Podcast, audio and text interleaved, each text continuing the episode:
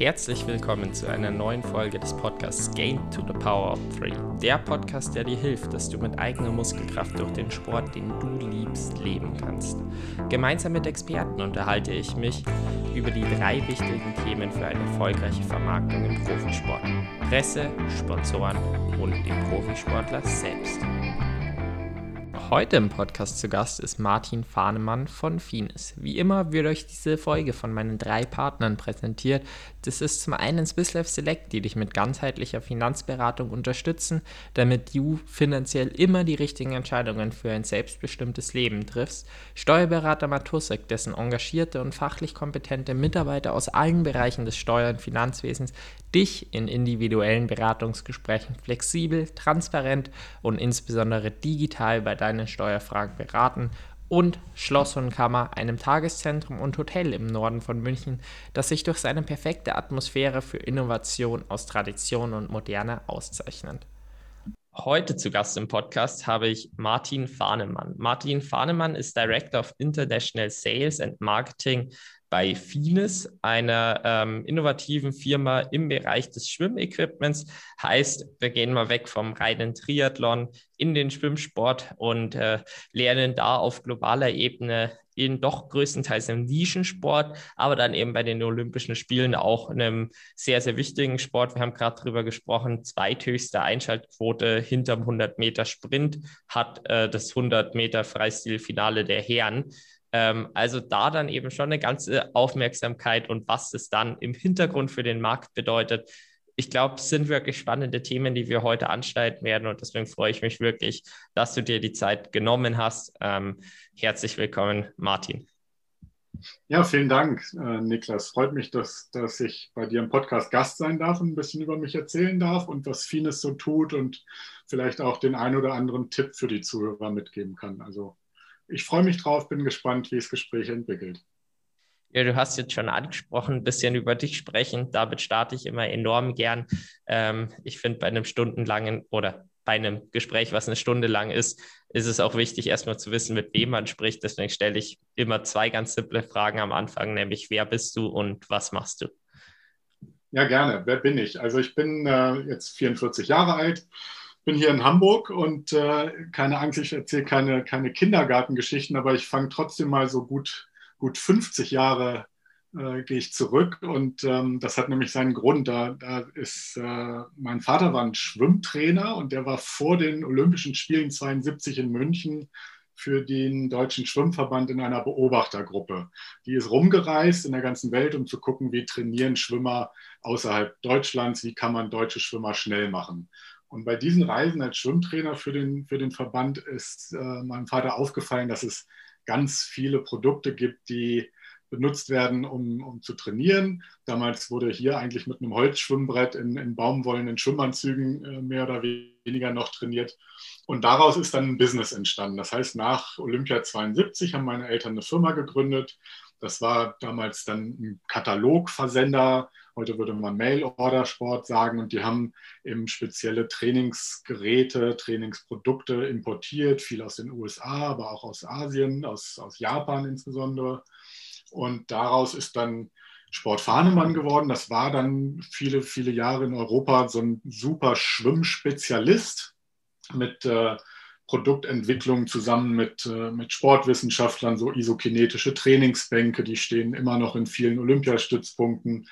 Und diese, dieses Familienunternehmen, das habe ich dann direkt nach dem Abi äh, ziemlich ins kalte Wasser gesprungen übernommen. Mein Vater ist relativ plötzlich verstorben, habe dieses Unternehmen so zehn, zwölf Jahre mit meiner Mutter weitergeführt, ganz viel tolle Erlebnisse in der Richtung schon gehabt. Also ich bin auf, auf äh, vielen internationalen Schwimmwettkämpfen gewesen. Wir haben zum Beispiel für, für Adidas damals Weltmeisterschaften in Barcelona, haben wir die, die Merchandise- und Verkaufsstände gemacht.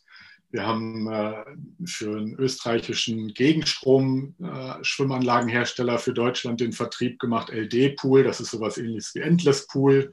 Da gab es einen ganz, ganz tollen Showpool, der auf einem Anhänger war mit einer großen großen Unterwasserscheibe auf der Seite. Da haben wir auf ja, Hamburg Triathlon oder in Rot oder in Klagenfurt haben wir auch auf den Expo-Geländen gestanden und dann konnte man dort äh, Neoprenanzüge ausprobieren, zum Beispiel damals auch Orca, als der Matze Filser noch Orca gemacht hat, haben wir so eine Kollaboration gemacht.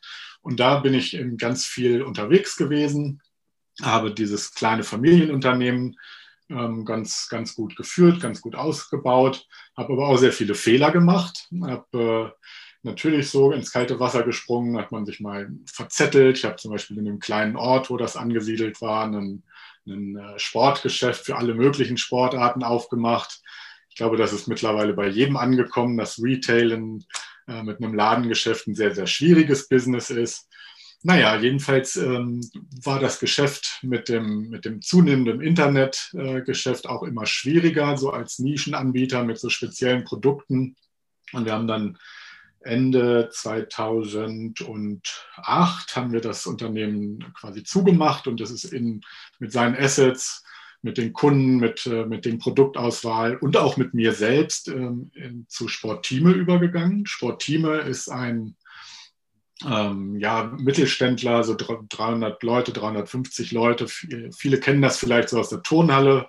Da sind die Tonbänke und die, die, die Tongeräte von Sporttime.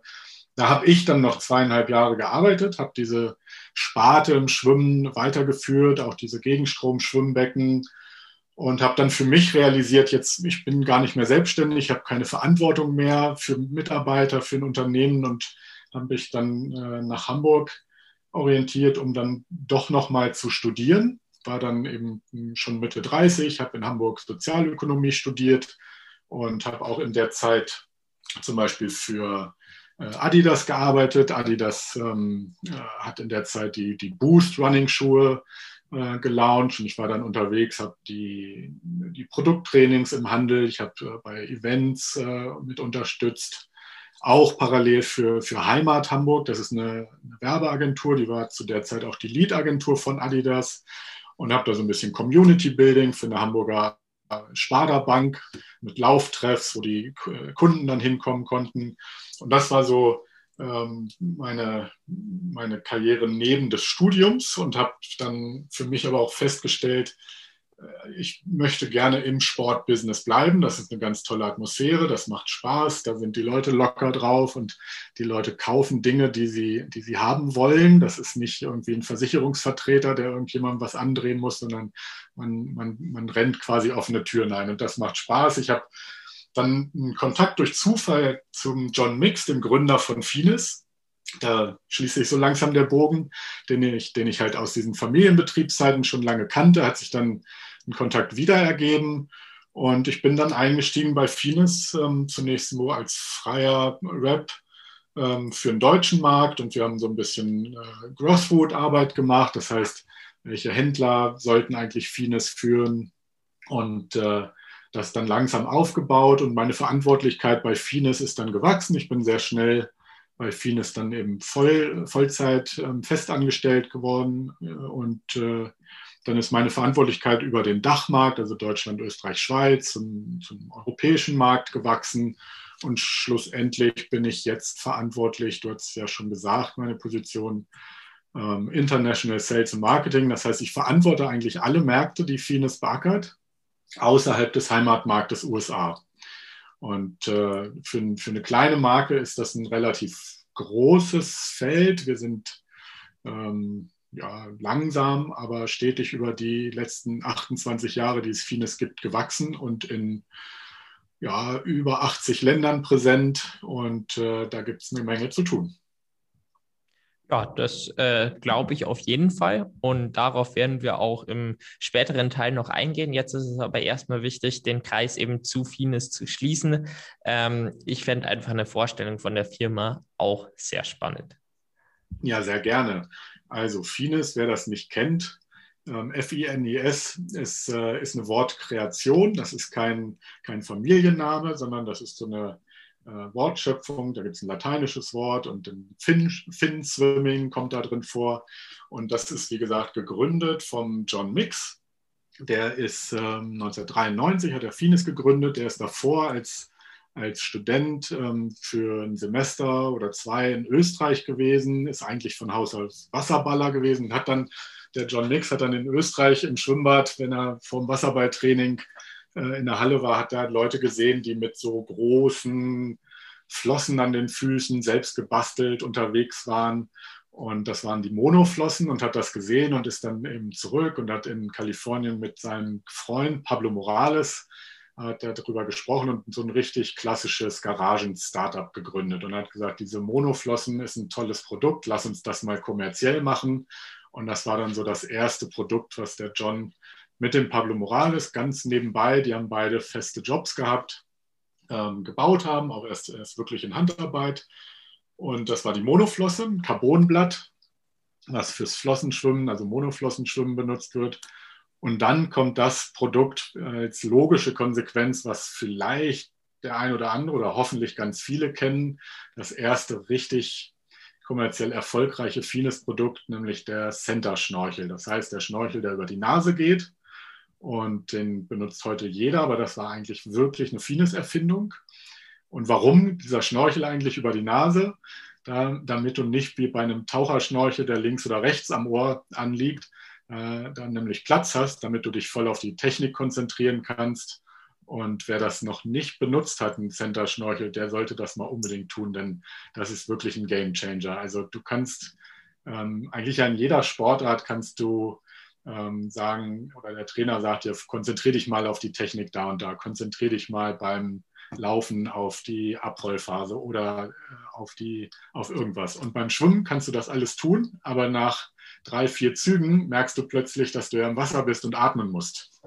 Und dann kommt dein, kommt dein ganzer Rhythmus durcheinander und dafür dieser Schnorchel. Wenn du mit einem Schnorchel schwimmst, hast du einfach dieses äh, leidige Thema, dass du Luft holen musst und atmen musst, erstmal außen vor und kannst dich dann wirklich auf Armzug oder Beinschlag voll konzentrieren das war, wie gesagt, der erste, äh, das erste richtig erfolgreiche Fines-Produkt. Und du hast es ja in, in der Vorstellung schon gesagt, Fines ist eben bekannt für innovative Produkte.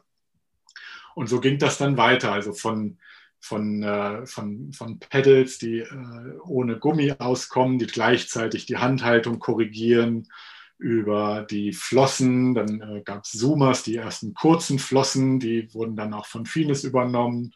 Und um da so ein bisschen den Bogen von der Produktseite nach zur, zur Jetztzeit, zur Heutezeit, ähm, sind wir gerade dieses Jahr ein bisschen ungünstiger Zeitpunkt natürlich äh, in der Pandemie gelauncht mit der Smart Goggle, das heißt eine Schwimmbrille, wo du ein Display hast, wo du dann nicht mehr auf die, auf die Uhr, auf den, auf den Arm gucken musst, sondern du hast in der Brille, im Display siehst du deine Zeit, siehst du deine Anzahl der Bahnen oder ähm, die, die Zugzahlen und so weiter.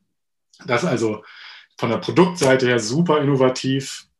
Ähm, wir haben äh, eben vieles kalifornisches Unternehmen. Ich hatte schon gesagt, wir haben noch einen europäischen Standort in Bulgarien, in Sofia. Und da ist auch eine Produktion für Textilien angegliedert.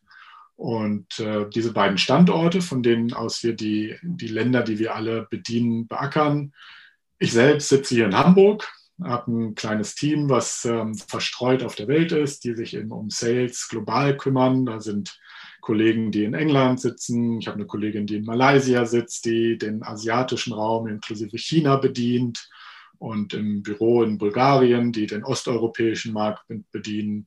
Und natürlich im Headquarter sind auch Kollegen, die sich auch um Südamerika und Kanada und dann haben wir noch Ozeanien, Australien, Neuseeland. Also wir sind eigentlich wirklich global aufgestellt. Kleines Team, ähm, vieles insgesamt so um die 50, 60 Mitarbeiter.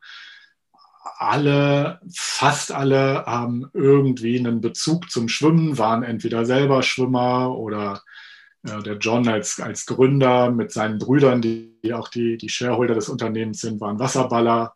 Wir haben, äh, wir haben Schwimmer, Muttis, die im Customer Service sitzen. Also alle wissen mehr oder weniger gut, äh, was es bedeutet, äh, Sport zu treiben, was es bedeutet, ein Schwimmer zu sein, was für Herausforderungen da sind. Genau, und das ist, das ist so in groben Beschreibung mal vieles. Ähm, wie gesagt, 28 Jahre alt und äh, macht Spaß, hat immer noch so ein bisschen das Gefühl eines Startups.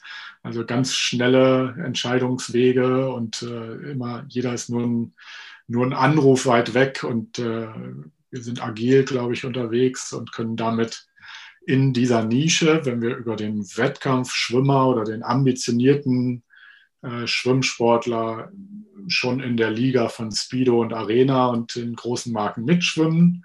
Was wir nicht haben, was diese großen Marken haben, ist eben so die Beachwear, das so, was du so im Kaufhaus als Bademode siehst. Das sind wir nicht. Genau, ihr, ihr steht eben für, ja, wie ich es im Intro schon angeschnitten habe, innovative Produkte. Eins davon sind definitiv die Smart Goggles. Und weil ich selber auch einfach so ein Equipment-Nerd bin, finde ich die auch sehr, sehr spannend. Deswegen fände ich es cool, wenn du da einfach noch ein bisschen mehr drüber erzählen könntest vielleicht ja. wie die Entwicklung vonstatten gegangen ist, aber zum Beispiel auch, ähm, und das ist ja ein großer Vorteil zu den Form-Goggles, die, glaube ich, in der Price-Range relativ ähnlich sind wie die von euch, aber ähm, die Brille selber nicht austauschbar ist. Und dadurch, dass Brillen einfach regelmäßig ausgetauscht werden müssen, wird es dann ganz schön teuer. Genau, du hast, du hast es schon angesprochen. Also Form ist ein, ist ein Marktbegleiter, wie ich das immer so schön sage. Und wir haben äh, die Form-Goggle zusammen äh, mit, mit einem kleinen Team äh, in Kalifornien. Die Firma ist nicht weit weg vom Silicon Valley. Das heißt, man kann sich schon vorstellen, da sind smarte Köpfe, die sich auch über solche Dinge Gedanken machen. Und wir haben die Entwicklung ist wirklich schon über ein paar Jahre im Gang. Wir haben vor zwei Jahren, glaube ich, auf der ISPO haben wir die, die funktionierenden Prototypen schon in der Tasche gehabt. Äh, wir wollten eigentlich schon, äh, ich mit meinem Sales-Team, wir waren ganz heiß drauf, dass den ersten Handelskunden ISPO ist ja eine Fachhandelsmesse, denen zu zeigen, aber es war immer noch so, ah, noch nicht, noch nicht sofort zeigen. Und dann kam Form äh, eben schon mit dem Produktlaunch. Da waren wir erst so ein bisschen geknickt. Mensch, die sind einen Ticken schneller als wir. Aber das passiert halt ab und zu mal, dass jemand ein bisschen schneller ist. Aber wir haben uns dann doch nicht aus der Ruhe bringen lassen, das Produkt wirklich sorgfältig weiterentwickelt. Und das äh, sind Entwicklungsphasen, wo natürlich ganz viel probiert wird. Wir haben wir und wir, mein Sales-Team, ich selbst, wir waren in der Zwischenzeit natürlich auch ein paar Mal im Headquarter. Wir haben dann immer wieder die aktuellen Prototypen auch selber im Wasser geschwommen. Ähm, bestimmte Athleten haben so Beta-Versionen getestet, das heißt, man sammelt Feedback. Und dann ist eben schlussendlich die, die fertige Fine Smart Goggle im, im Frühjahr dieses Jahr im, im amerikanischen Markt zunächst gelauncht. Und zum Produkt selbst jetzt, du hast es eben schon angesprochen, der Unterschied zur Form, die, die ähm, auch ein tolles Produkt haben, die habe ich auch schon geschwommen, ist eben, dass wir die Elektronikkomponente von der eigentlichen Schwimmbrille getrennt haben. Das hat, das hat mehrere Vorteile. Das heißt, du kannst, wenn du eine Schwimmbrille benutzt, jeder weiß, irgendwann lässt da der Anti-Fog-Beschlagschutz -Anti nach oder die, die Gummis werden irgendwann ein bisschen porös. Ähm, oder man hat äh, eine Brille, wenn man im Hallenbad in relativ dunklen Lichtverhältnissen trainiert und man hat eine Brille für draußen, wo ein, bisschen stärkere Tönung ist. Das heißt, es gibt gute Gründe, die Brille von der Elektronik zu trennen. Genau das haben wir getan. Bei uns heißt das dann der Smart Coach. Das ist so ein Daumen, äh, Fingerkuppen großes Teil, wo die, das Display, wo eine Lupe drauf sitzt, ähm, enthalten ist. Und die klippt man dann ins Brillenglas ein. Das heißt, die Schwimmbrille sieht auch anders als bei Form. Ich finde halt ein bisschen schicker und ein bisschen mehr wie eine richtige Schwimmbrille und nicht so ein großes, äh, großer, bisschen so robotermäßige Brille auf dem Kopf, sondern äh, wirklich eine geile, gut passende Schwimmbrille, die man anhat und da klippt man diese Elektronik rein, die dann wieder mit dem Smartphone, mit einer App gesteuert wird, beziehungsweise man kann seine Trainingsziele definieren, man kann zum Beispiel das Display auch einstellen und äh, dann kann man eben ganz ohne, ohne Smartphone, das lässt man natürlich in der Tasche oder im Rucksack und man schwimmt dann nur mit der Brille. Es gibt ganz einfache Bedienung, nur ein einziger Knopf dran und man schwimmt und kann dann äh, vorher auswählen, welche Parameter man wirklich angezeigt haben möchte. Und äh, wenn das Training beendet ist, also die, die Brille erkennt selber, welche, welche, welchen Schwimmstil, welche Lage du schwimmst, ähm, erkennt halt, wenn du Wenden machst oder welche Strecke du auch schwimmst. Und wenn du dann fertig bist, dann überträgt sich das per Bluetooth ganz automatisch auf die App und du kannst dann da dein Training auswerten. Du kannst es zum Beispiel auf äh, Strava hochladen und hast dann dein Trainingstagebuch komplett ähm, auf, der Smart, äh, auf dem Smartphone Für Triathleten ist, ist tatsächlich, das frage ich einfach mal ins Blaue komplett rein, ähm, das weiß ich eigentlich nicht, ähm, halt Open Water auch immer ein großes Thema. Funktioniert denn da die Smart-Funktionen auch über GPS oder ist das eine Funktion, die vielleicht eher noch in Zukunft geplant ist? Genau, also sie funktioniert beim Open Water Schwimmen ganz hervorragend. Ich habe es selber ausprobiert. Ähm, sie hat noch kein GPS-Signal, das ist auf der To-Do-List für eine der kommenden Versionen, aber du hast halt deine Zeiten, du hast eine zurückgelegte Distanz da drin, du kannst eben genauso ein Trainingstagebuch führen, du hast aber noch keine, keine Ortung da drin. Das da frage ich jetzt einmal mal ganz kurz nach. Wie funktioniert die zurückgelegte Distanz ohne GPS im Freiwasser? Oder ist es dann mit einer Kopplung zur Uhr? Nee, das braucht keine Kopplung zur Uhr, sondern da ist ein äh, Gyrosensor drin, der zum Beispiel im Becken auch dafür zuständig ist, zu erkennen, wenn du eine Wende machst. Und der erkennt auch die zurückgelegte Strecke. Ah, okay, ja, das ist wirklich, wirklich spannend.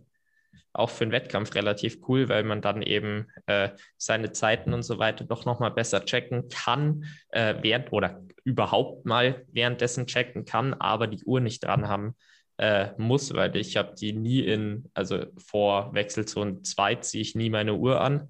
Äh, aber Daten sind halt eigentlich beim Schwimmen schon ganz praktisch. Also tatsächlich ein spannendes Produkt. Wie gesagt, ich bin Equipment-Nerd, mich interessiert es. Aber jetzt äh, gehen wir auch mal weiter zum ja, eigentlichen Thema des Podcasts, ähm, Richtung eben deiner Aufgabe und tägliche Arbeit. Du hast es vorher schon relativ ausführlich angesprochen. Ähm, Im Vorgespräch haben wir schon darüber gesprochen, dass jetzt einfach ganz, ganz viel ähm, im ja, Homeoffice beziehungsweise eben äh, allein vorm Schreibtisch war, keine Events und dass es jetzt ein Highlight war, wo du gerade zurückkommst von der ISL Neapel. Ähm, und da würde mich da mal deine tatsächliche Tätigkeit interessieren. Was hast du vor Ort gemacht? Wie hast du das Event wahrgenommen? Und was konntest du aber auch eben von den Kontakten mit Sportlern und Trainern mitnehmen? Ja, ganz spannend tatsächlich nach ähm, anderthalb Jahren das erste Mal wieder unterwegs gewesen. ISL, für alle, die es nicht kennen, ist International Swim League. Das ist eine private ähm, Alternative zu dem FINA-Weltschwimmverband. Und das sind Profiteams, die werden gecastet.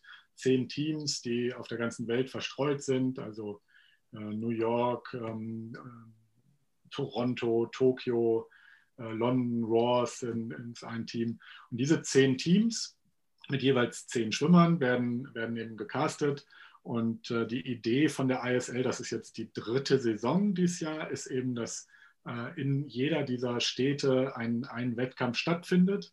Das geht Corona-bedingt leider nicht. Deshalb ist das im letzten Jahr in Budapest und in diesem Jahr jetzt gerade eben in, in Neapel, wo alle zusammenkommen, dann über fünf, sechs, sieben Wochen, glaube ich, sogar da sind und dann sind immer wieder Wettkampfhöhepunkte an den Wochenenden. Das ist die ISL. Was habe ich da vor Ort gemacht? Ähm, ich bin halt letzte Woche schon fünf Tage bevor der erste äh, Wettkampftag war angereist. Fines, wir haben neben den Trainingsequipment und auch den, wir machen auch Wettkampfkleidung für die Schwimmer und, und Brillen, haben wir eben drüber gesprochen. Wir machen auch einen Bereich, das nennt sich bei uns Pool Equipment. Und da gehört zum Beispiel dazu Turnmaster. Das sind das sind im Grunde genommen große Glasfaser-Kunststoffplatten, die eine Schwimmbahn, die 50 Meter lang ist, in zwei Bahnen trennen. Da hängt man diese Platten eben in die, in die, in die Schwimmleinen ein und dann kannst du so ein äh, Becken in zwei Teile trennen. Da ist dann auch wieder äh, Corona ein bisschen der Grund gewesen, dass ein, das Warm-up-Becken musste aufgeteilt werden für die, für die verschiedenen Teams, damit jeder Platz hat, aber auch getrennt voneinander ist. Das heißt, das war zum Beispiel Montag direkt vom Flughafen ankommen, diese Turnmaster zusammen mit äh, Helfern vom Organisationskomitee dort aufbauen und äh, im, im Warm-Up-Pool zu installieren. Das ist natürlich ein ganz schönes, äh, schönes Arbeiten, Alternative auch mal zum Computer oder zum Schreibtisch, wirklich ins Wasser gehen, mit, mit ein bisschen Werkzeug Sachen zu installieren. Das zum Beispiel. Und dann ist diese Tage, bevor der Wettkampf losgeht, die sind eigentlich für mich ähm, von der, von der Business-Seite her am spannendsten, weil dann die Trainer oder auch die Athleten noch entspannt sind, die haben Zeit, dass man auch mal drüber sprechen kann. So wie wir eben über die Smart Goggle gesprochen haben, spreche ich mit denen und stelle dann diese Smart Goggle oder andere neue Produkte vor. Ich stelle auch mal Produkte vor, die, über die wir jetzt hier vielleicht noch gar nicht sprechen dürfen, aber die ich so in der Tasche habe, wo dann einfach wirklich in einem ganz äh, frühen Stadium wir Feedback von Athleten sammeln wollen. Wie findet ihr das? Wo müssen unsere Produktentwickler noch drauf achten? Und äh, dann natürlich haben wir auch ein paar Athleten, die wir, die wir sponsoren, die dort äh, schwimmen in den Teams. Da passieren dann Dinge wie die die eine Schwimmerin hat ihren Koffer, der verschollen war und hat dann keine Schwimmbrillen dabei. Das heißt, ich habe immer im Koffer ein paar Ersatzbrillen und auch ein paar Ersatzrennanzüge, wenn, wenn mal irgendwas schiefgehen sollte, dass man dann sozusagen die Last-Minute-Option für die Athleten ist oder auch anderen Athleten. Das ist dann auch manchmal so ein, ähm, so ein bisschen der, der Bonus, den man hat, wenn man vor Ort ist, wenn andere Athleten, die vielleicht auch mal für andere Marken unterwegs sind oder gar keinen Ausrüster haben, denen reißt eine Brille oder geht verloren, dann habe ich kein Problem, hast du hier gerne. Und da haben wir dann natürlich auch wieder ein kleines, feines Logo mehr am Athleten. Ja, klar. Also es ist viel, genau, es ist, es ist vor Ort viel Networking, viel Sprechen. Das ist nicht, nicht so ein ganz konkreter ähm, Fahrplan, keine konkrete Agenda, mit der man in den Tag startet. Aber da ergeben sich viele Dinge. Das geht dann auch manchmal abends lange mit, äh, mit einem Abendessen, wo man dann über Dinge philosophiert. Wie kann zum Beispiel eben diese ISL, ich hatte schon gesagt, als äh, attraktives Format, wie kann man Schwimmen voranbringen? Und da kommen ganz viele spannende Ideen. Manchmal kommen da auch ähm, die, die Trainer und sagen, Mensch, habt ihr schon mal drüber nachgedacht, dies oder jenes Produkt zu entwickeln? Das fehlt uns und das sind das sind ganz, ganz wertvolle Zeiten, dort vor Ort zu sein und äh, wirklich mit diesen Leuten, die tagtäglich am Beckenrand stehen, zu sprechen und den Bezug zu behalten und nicht als reine Schreibtischtäter zu verkommen.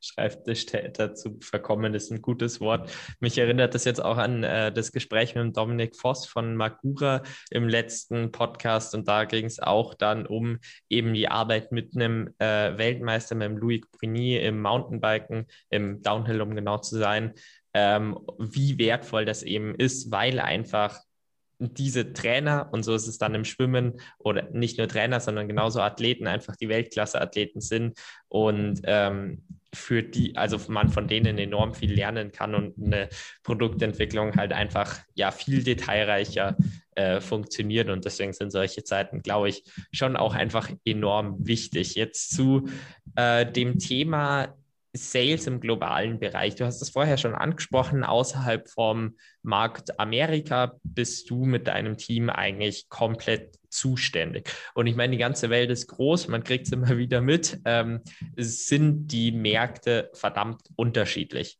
Und mich würde es jetzt mal äh, als Insider interessieren, was, was unterscheidet die Märkte tatsächlich und was sind so eben die Herausforderungen, die der globale Bereich mit sich bringt? Ja, ganz spannende Frage. Könnten wir natürlich stundenlang nur um, den, um das Thema herum sprechen, aber gibt man so ein paar Beispiele, äh, Unterschiede zum Beispiel vom Marktumfeld. Jetzt ähm, war, war die ISL, der Wettkampf, wo ich gerade herkomme, in Italien. Italien ist ein wahnsinnig schwimmaffines Land. Da gibt es, äh, da, da ist Schwimmen total populär. Und um es auf die geschäftliche Seite zurückzubringen, ich weiß die genaue Zahl nicht, aber ich würde sagen, da gibt es um die 20, wenn nicht mehr Schwimmmarken, die dort auch alle mehr oder weniger bekannt sind. Und da ist dann natürlich, wenn ich jetzt als Fines ähm, Sales-Verantwortlicher über den italienischen Markt spreche, ähm, das Marktumfeld ein ganz anderes, als wenn wir zum Beispiel ein, ein anderes Land, Israel meinetwegen als, als kleineres Land nehmen, wo aber Schwimmen auch sehr populär ist, weil zum Beispiel zum Judentum, das muss ich auch lernen, gehören drei Dinge. Ich kann die ersten zwei Dinge nicht genau sagen. Ich glaube, sowas wie Baum, Pflanzen, Haus bauen, aber bringe deinem Kind Schwimmen bei. Das ist da zum Beispiel auch äh, verankert. Deshalb ist Schwimmen total spannend. Und da sind wir mit unserem Partner, mit unserem Distributor zum Beispiel sehr, sehr stark und da gibt es keine, keine lokalen Marken. Ähm, das heißt, da können wir eine ganz andere Karte ausspielen, als wenn wir in einen Markt gehen, wo wir uns mit ganz vielen anderen Marken betteln müssen. Und ein anderes Beispiel mal zum Beispiel äh, ein Markt wie Middle East, also äh, alles so rund um Dubai. Ähm, das ist auch ein spannender Markt, weil sehr viele, sehr viele Schwimmbäder da sind. Da hat jede Schule hat ihr eigenes 50 Meter Schwimmbecken. Ähm, das heißt, es sind ganz andere Gegebenheiten. Da wird, wird viel mehr in Equipment investiert. Und so siehst du schon, du hast, du hast auf, auf der Marktumfeldseite total viele Unterschiede. Und dann vielleicht noch ein anderes Beispiel aus meiner täglichen Arbeit. Ähm, es ist nicht, nicht immer nur Networking und immer nur solche Events, sondern es muss natürlich auch zusehen, dass wir ein bisschen die, die PS auf die Straße kriegen, so sage ich das immer, dass wir wirklich auch verkaufen. Wir leben ja davon, Umsatz zu machen. Und ähm, da ist es dann auch entscheidend, welche Partner sind in den verschiedenen Ländern vor Ort. Das ist dann zum Beispiel im amerikanischen, im US-Markt, unser Heimatmarkt. Da geht man dann eben sehr viel direkt. Wir haben das eigene Lager dort, wir gehen direkt an die Kunden, wir haben einen starken eigenen Webshop. Aber wenn wir über ein Land wie zum Beispiel Südkorea sprechen, da sind wir total aufgeschmissen. Wir haben kein, kein eigenes Team, äh, was Koreanisch spricht. Wir können äh, uns nicht äh, anmaßen, aus egal ob Europa oder Amerika, irgendwie wettbewerbsfähig da eine einzelne Schwimmbrille hinzuschicken. Das heißt, wir brauchen Partner vor Ort. Und das kann dann im jeweiligen Markt entweder ist das ein einzelner Händler oder es ist ein, ein Distributeur. Das heißt, ein Distributeur hat dann immer ein eigenes äh, Vertriebsteam oder ein kleines Lager und der verteilt dann wieder entweder an Händler oder ist auch selber dort mit einem Webshop vertreten. Und das Beispiel Südkorea ist ein schönes, weil wir da einen auch ganz starken und auch sehr, sehr langjährigen Partner haben. Ähm, wenn man wenn man äh, vielleicht als äh, koreanisch Mächtiger kann man das googeln, da kriegt man dann eben eine koreanische Website, die sieht genauso aus wie Fines äh, Europa oder Fines Amerika, aber es ist eben ein Partner. Und mit dem muss ich dann arbeiten oder mein Team. Und das kann aber von der Größenordnung eben auch mal sein, dass ähm, kann ich aus dem Nähkästchen plaudern, der Henry Schumann, Südafrika. Sein Papa ist zum Beispiel der Distributor von äh, Fines in Südafrika. Das ist aber auch ein ganz kleines Familienbusiness. Also da spreche ich dann nur mit dem, mit dem Joe, mit dem Papa von Henry. Der kennt den, den Markt inside out, der weiß, was er zu tun hat, wenn ein neues Produkt kommt.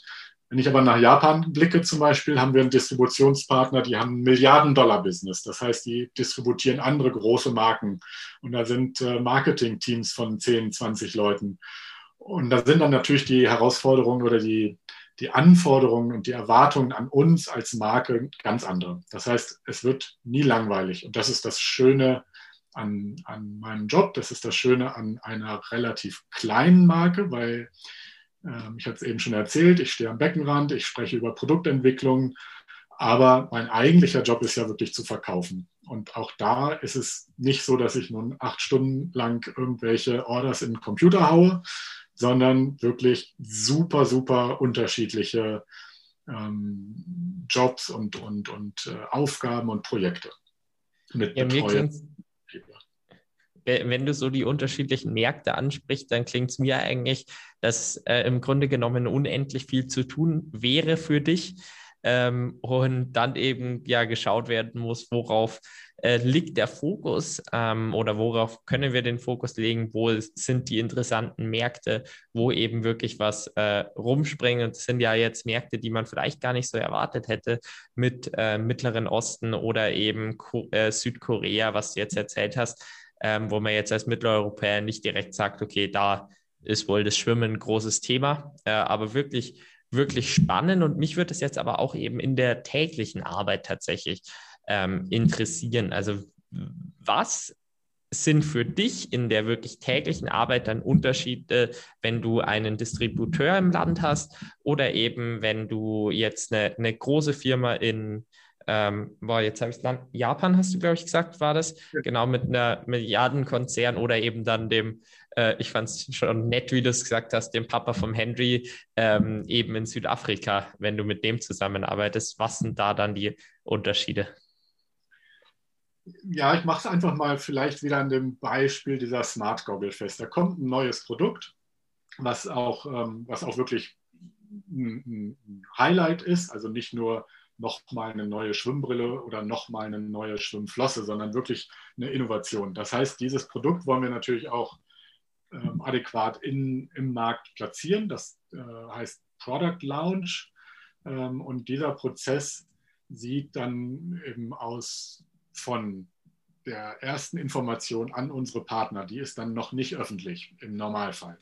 Ähm, wir haben jetzt bei dieser Smart Goggle eben eine Sondersituation, auch Corona-bedingt, dass, dass dieser ganze Kalender äh, in der Vorbereitung anders aussah, als er dann wirklich umgesetzt wurde. Aber einfach mal in der Theorie, da wird halt der Partner, der Distributeur, egal ob es jetzt ein, ein kleiner oder ein großer ist, wird informiert. Und dann fangen die Unterschiede an. Also ein kleiner Zwei-Mann-Betrieb wie der südafrikanische Markt mit dem Papa vom Henry zum Beispiel, der erwartet natürlich von uns, von unserem Team, du brauchst ganz konkret. Du brauchst die fertigen Webbanner, du brauchst die fertigen, äh, die fertigen Katalogfotos oder Fotos, die für Social Media benutzt werden. Ähm, du brauchst ein Produkttraining.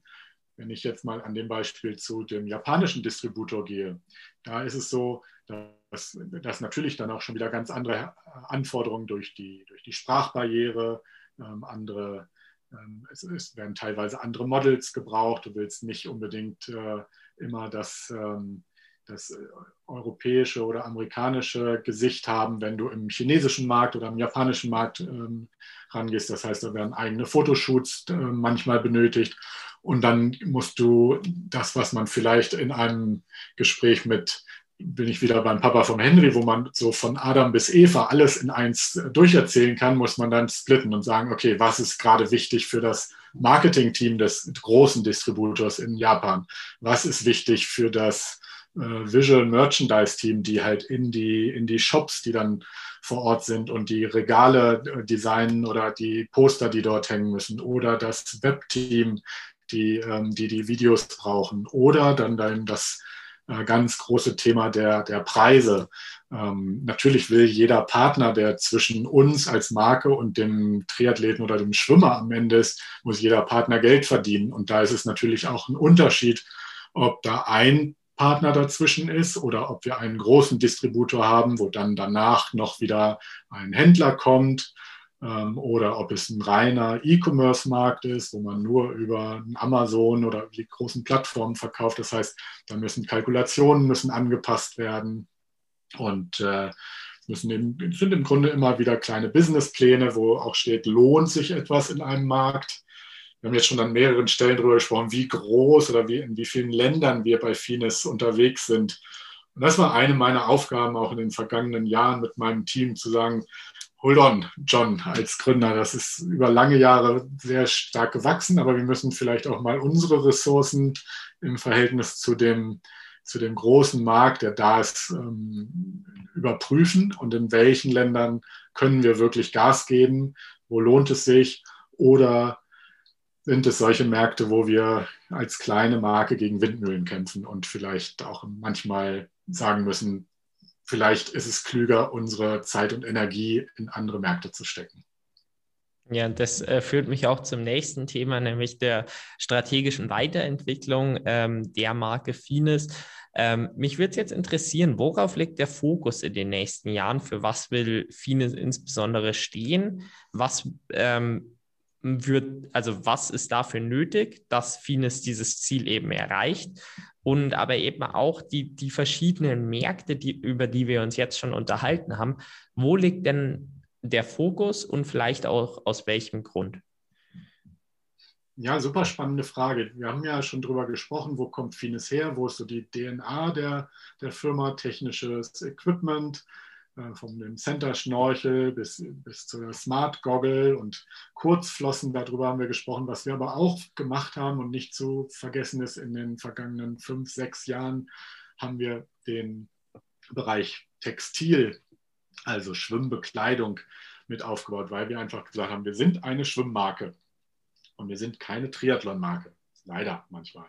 Aber wir sind eine Schwimmmarke und fokussieren uns dort. Und dann gehört dazu aber auch das, was der Schwimmer, der schon seit 28 Jahren unsere Trainingsequipment äh, benutzt, der soll dann bitteschön aber auch im Fines auf dem Startblock bei Olympia stehen. Und dazu gehören dann eben die Race Suits, die Wettkampfanzüge. Und dazu gehört dann auch die, die Trainingsschwimmbekleidung. Und dann gehört dazu auch ein, ein, ein Hoodie und ein, ein Trainingsanzug. Und das haben wir und sind weiterhin dabei, das sukzessive aufzubauen. Wir haben aber oft schon an der Stelle gestanden und haben gefragt, hm, was haben wir für Potenziale? Zum Beispiel, was kommt beim Open Water Schwimmen? Was kommt Triathlon? Wir sind hier im Triathlon-Podcast. Wollen wir, wollen wir Wetsuits machen? Ähm, und wir haben bisher zumindest immer wieder gesagt, sozusagen Schuster bleibt bei deinen Leisten. Wir sind ein kleines Team. Das ist zwar alles attraktiv, aber lass uns den Fokus auf Schwimmen. Das ist unsere Kernkompetenz und da ist auch noch so viel Raum. Und das, das ist so die Ausrichtung. Und um es mal ganz plakativ zu machen, der John Mix als Gründer der Firma, ähm, da haben wir lange auch an unserer Vision und Strategie gearbeitet und es ist ein markanter, äh, markante Aussage dabei rausgekommen, die ich gerne teile. 2028 ist es Olympia in Los Angeles, habe ich das jetzt richtig? Ja, genau, 24 Paris, 28 dann Los Angeles. Und als kalifornische Marke ähm, ist die Aussage von John Dee, ich möchte 2028 auf der Tribüne sitzen und Fines soll eine dominante Marke im Schwimmwettkampf-Business sein. Das finde ich sehr plakativ, greifbar und das hat natürlich ganz, ganz viel Arbeit, ähm, bedarf ganz viel Arbeit und das sind wir, mein Team, das sind andere Teams, die daran arbeiten, die diese Idee, diese, diese Vorgabe umzusetzen, dass unser Gründer und unser Chef dann da sitzt und äh, das hat er gut gemacht. Und da ist eben eine Komponente der Bereich Sales, eine andere Komponente ist aber auch der Bereich Marketing, den du eben auch betreust. Und äh, da jetzt einfach mal als Einstiegsfrage in dieses Thema, magst du uns einfach mal über die Marketingstrategie von Finis erzählen?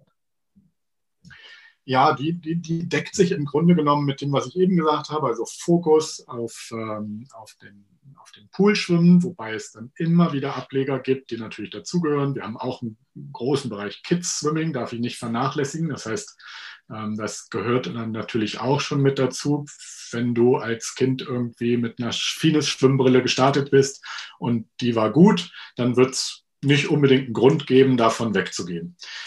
Und ähm, Marketing ist bei mir eben ein, ein Teil des Geschäfts. Ich bin aber nicht die Marketingabteilung, sondern sozusagen das Bindeglied, manchmal sozusagen der Translator zwischen Marketingteam im Headquarter und den verschiedenen Märkten. Denn da haben wir schon drüber gesprochen, da gibt es unterschiedliche Anforderungen.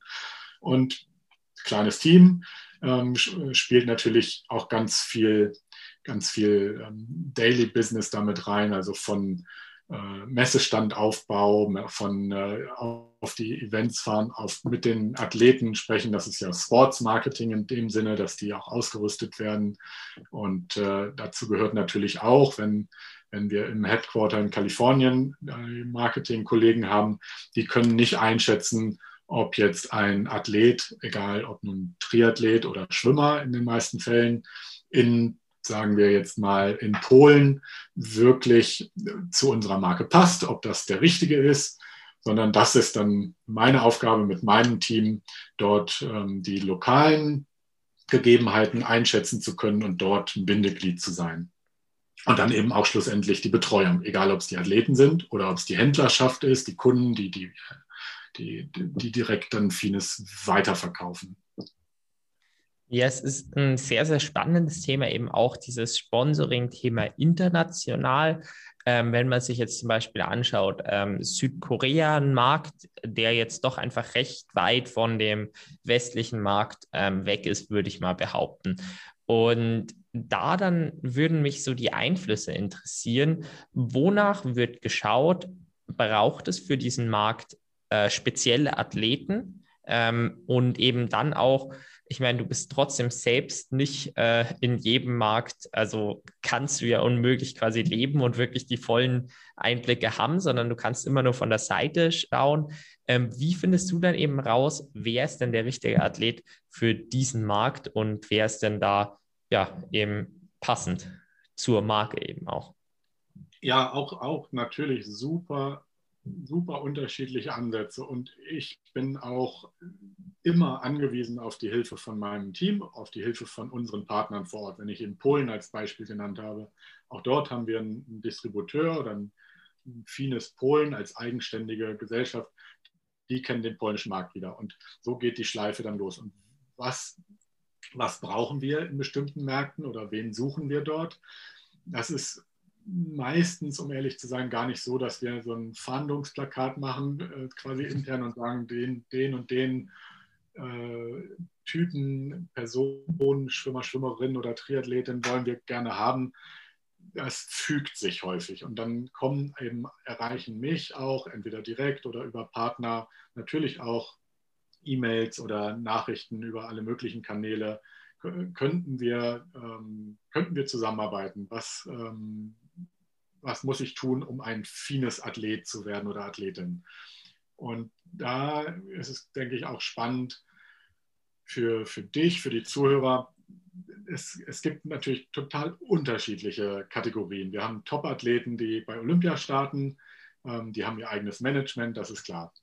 Aber es ist gar nicht, gar nicht so, dass nur das für uns spannend ist. Oder im Gegenteil, als kleine Marke, die wir, die wir auch ein sehr begrenztes Budget haben, was wir ausgeben können, ist es so, dass wir manchmal mit, mit äh, jemandem, der vielleicht nicht der allerschnellste oder der allerbeste ähm, Schwimmer oder Athlet oder Schwimmerin ist, sondern da gehören Dinge dazu wie so, sozusagen die Soft Skills ähm, ist, das ein, ist das ein guter Typ? Kann der ganze Sätze sprechen, sage ich mal? Kann der, kann der auch, äh, beherrscht er die Klaviatur des äh, Social Media? Gibt es da, gibt's da regelmäßig einen Post, äh, wo er oder sie auch spannend ist für die Community?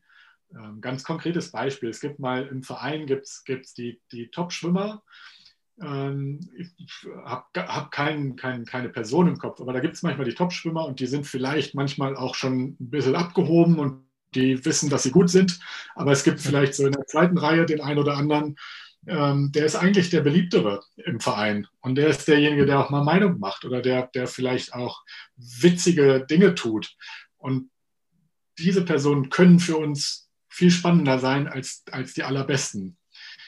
Ähm, mir ist es aber ganz wichtig, du fragst mich jetzt natürlich als, als fines Marketing-Typ. Und äh, das, da, da, sage ich klar, Kommunikation ist für uns wichtig. Das geht aber, gilt vor allen Dingen natürlich auch um die Kommunikation mit, mit mir oder mit uns als Marke. Also bitte, äh, wenn, wenn wir eine E-Mail schreiben mit jemandem, mit dem wir zusammenarbeiten wollen oder es schon tun, dann muss da auch eine Kommunikation stattfinden. Und dieses Social Media ist ein, ist ein tolles Thema. Also ganz viele Reichweite und Follower ist super. Aber bitte, ihr, die jetzt zuhört und Athleten seid, ihr, ihr müsst den Fokus auf eurem Sport haben. Das ist natürlich erstmal ganz wichtig. Und wenn ihr sagt, okay, ich bin richtig, richtig gut im Social Media und äh, mache tolle YouTube-Videos, dann äh, seid ihr vielleicht so an der Schwelle zwischen Athlet und eigentlich Influencer. Und, und an der Stelle ist es mir wichtig zu betonen, seid, seid euch klar, was ihr sein wollt. Wollt ihr Athlet sein?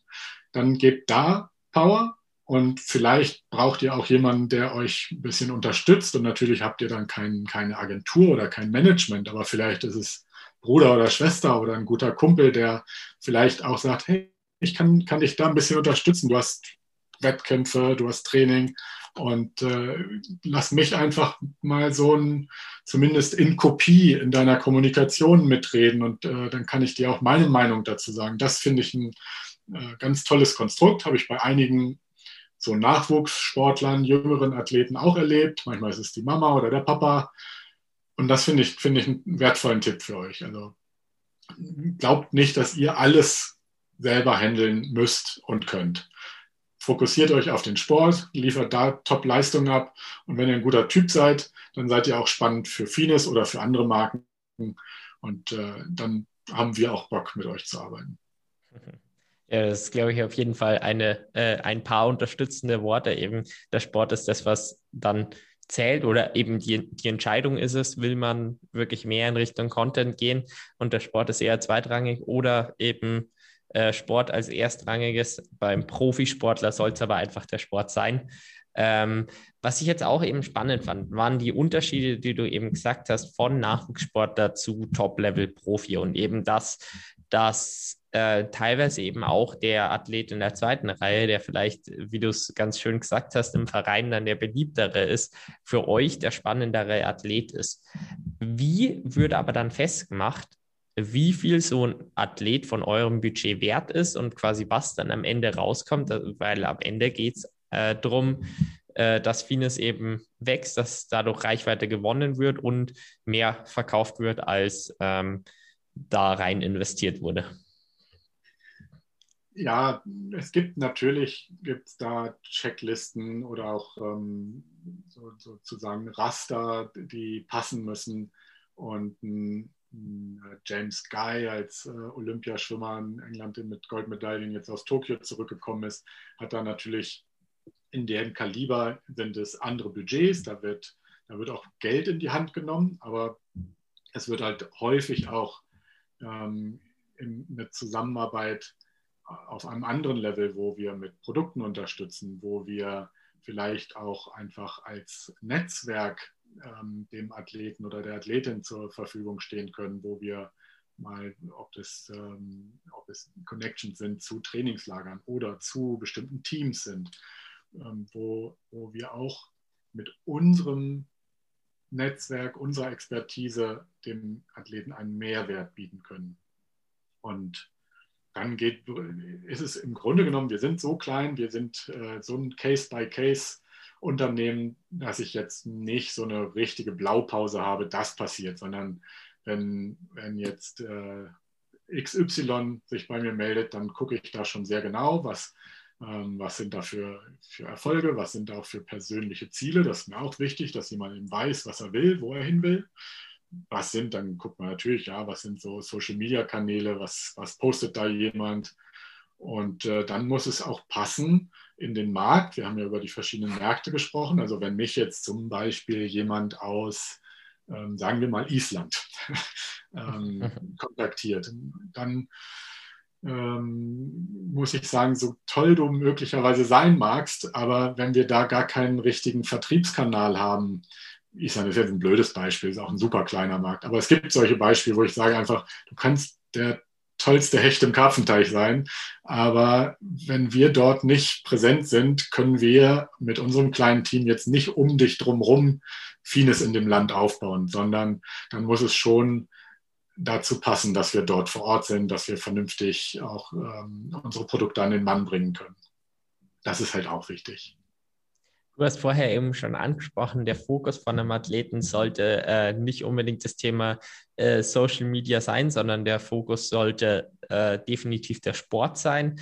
Ähm, jetzt aber mal für euch als Firma, welche Rolle spielt inzwischen das Thema Social Media? Eine ganz, ganz große. Ich glaube, da, das ist klar, da kommt die ganze Welt nicht drum rum.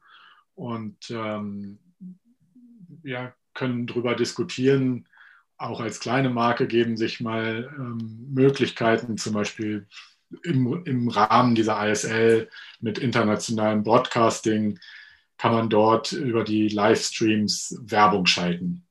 Und ist es dann der richtig ausgegebene Euro oder Dollar an der Stelle? Und um das vorwegzunehmen, die Antwort ist in der Regel nein, äh, sondern es gibt eben Social Media wesentlich, wesentlich effektivere ähm, Möglichkeiten für uns, unser Budget, auch unsere Zeit zu investieren und einen besseren Return on, of Invest zu haben. Das heißt, ähm, wenn, wir, wenn wir auch mal mit einem Athleten oder mit einem Verband oder Verein zusammen ähm, zum Beispiel Content produzieren, einen Trainingstipp, wie, wie trainierst du den richtigen ähm, Kraularmzug mit unseren Produkten dann natürlich in Verbindung. Und das zu teilen über Social Media, dass dann ähm, der Athlet oder die Athletin das teilt und auch äh, wirklich authentisch rüberkommt und wir nicht irgendwelche äh, Fotomodel-Shoots machen, wo man manchmal bei anderen Marken äh, Leute sieht in einem Wettkampfanzug und die sind geschminkt mit äh, Lippenstift.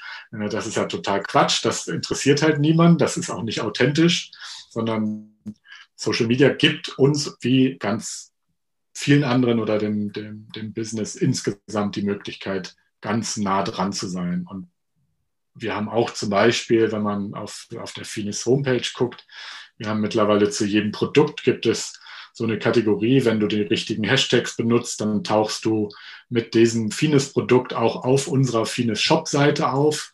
Das heißt, dort können äh, Leute noch über die reine Produktbewertung, die jeder von Amazon oder von anderen Shops kennt, ähm, wirklich authentische Live-Fotos von Instagram zum Beispiel sehen, wie benutzen unsere Kunden die Produkte. Und das ist für uns ganz, ganz wichtig.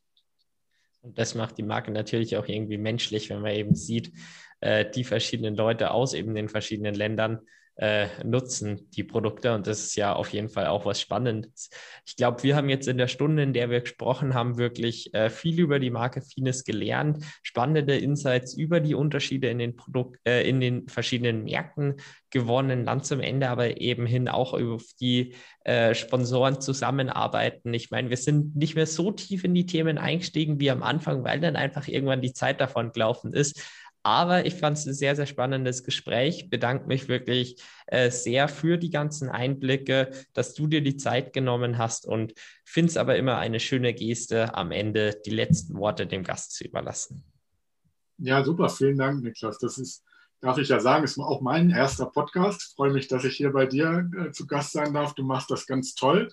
Und ähm, wenn ihr neugierig auf Finis geworden seid oder auch mit mir direkt Kontakt geht über, über die normalen äh, Seiten LinkedIn oder Xing, ihr findet mich da oder direkt E-Mail martin at finiswim.com.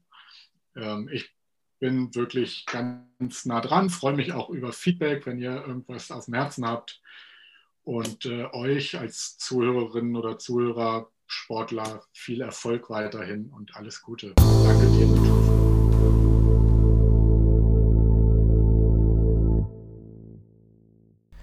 Ich hoffe, euch hat diese Folge mit Martin Fahnemann gefallen und wenn das der Fall war, dann freue ich mich immer über eine Bewertung, beziehungsweise hilft das auch neuen Leuten, diesen Podcast zu finden und wenn du etwas davon mitnehmen könntest, wie, äh, könnte es ja auch gut sein, dass andere auch davon was mitnehmen. Also würdest du sowohl mich als auch eben äh, die neuen Hörer, aber auch dich unterstützen, denn äh, durch den Podcast äh, oder durch deine Bewertung wird der Podcast höher gerankt und so werden mehr neue Leute auf ihn aufmerksam. Auf jeden Fall herzlichen Dank äh, fürs Zuhören und ich wünsche dir einen ganz schönen Tag.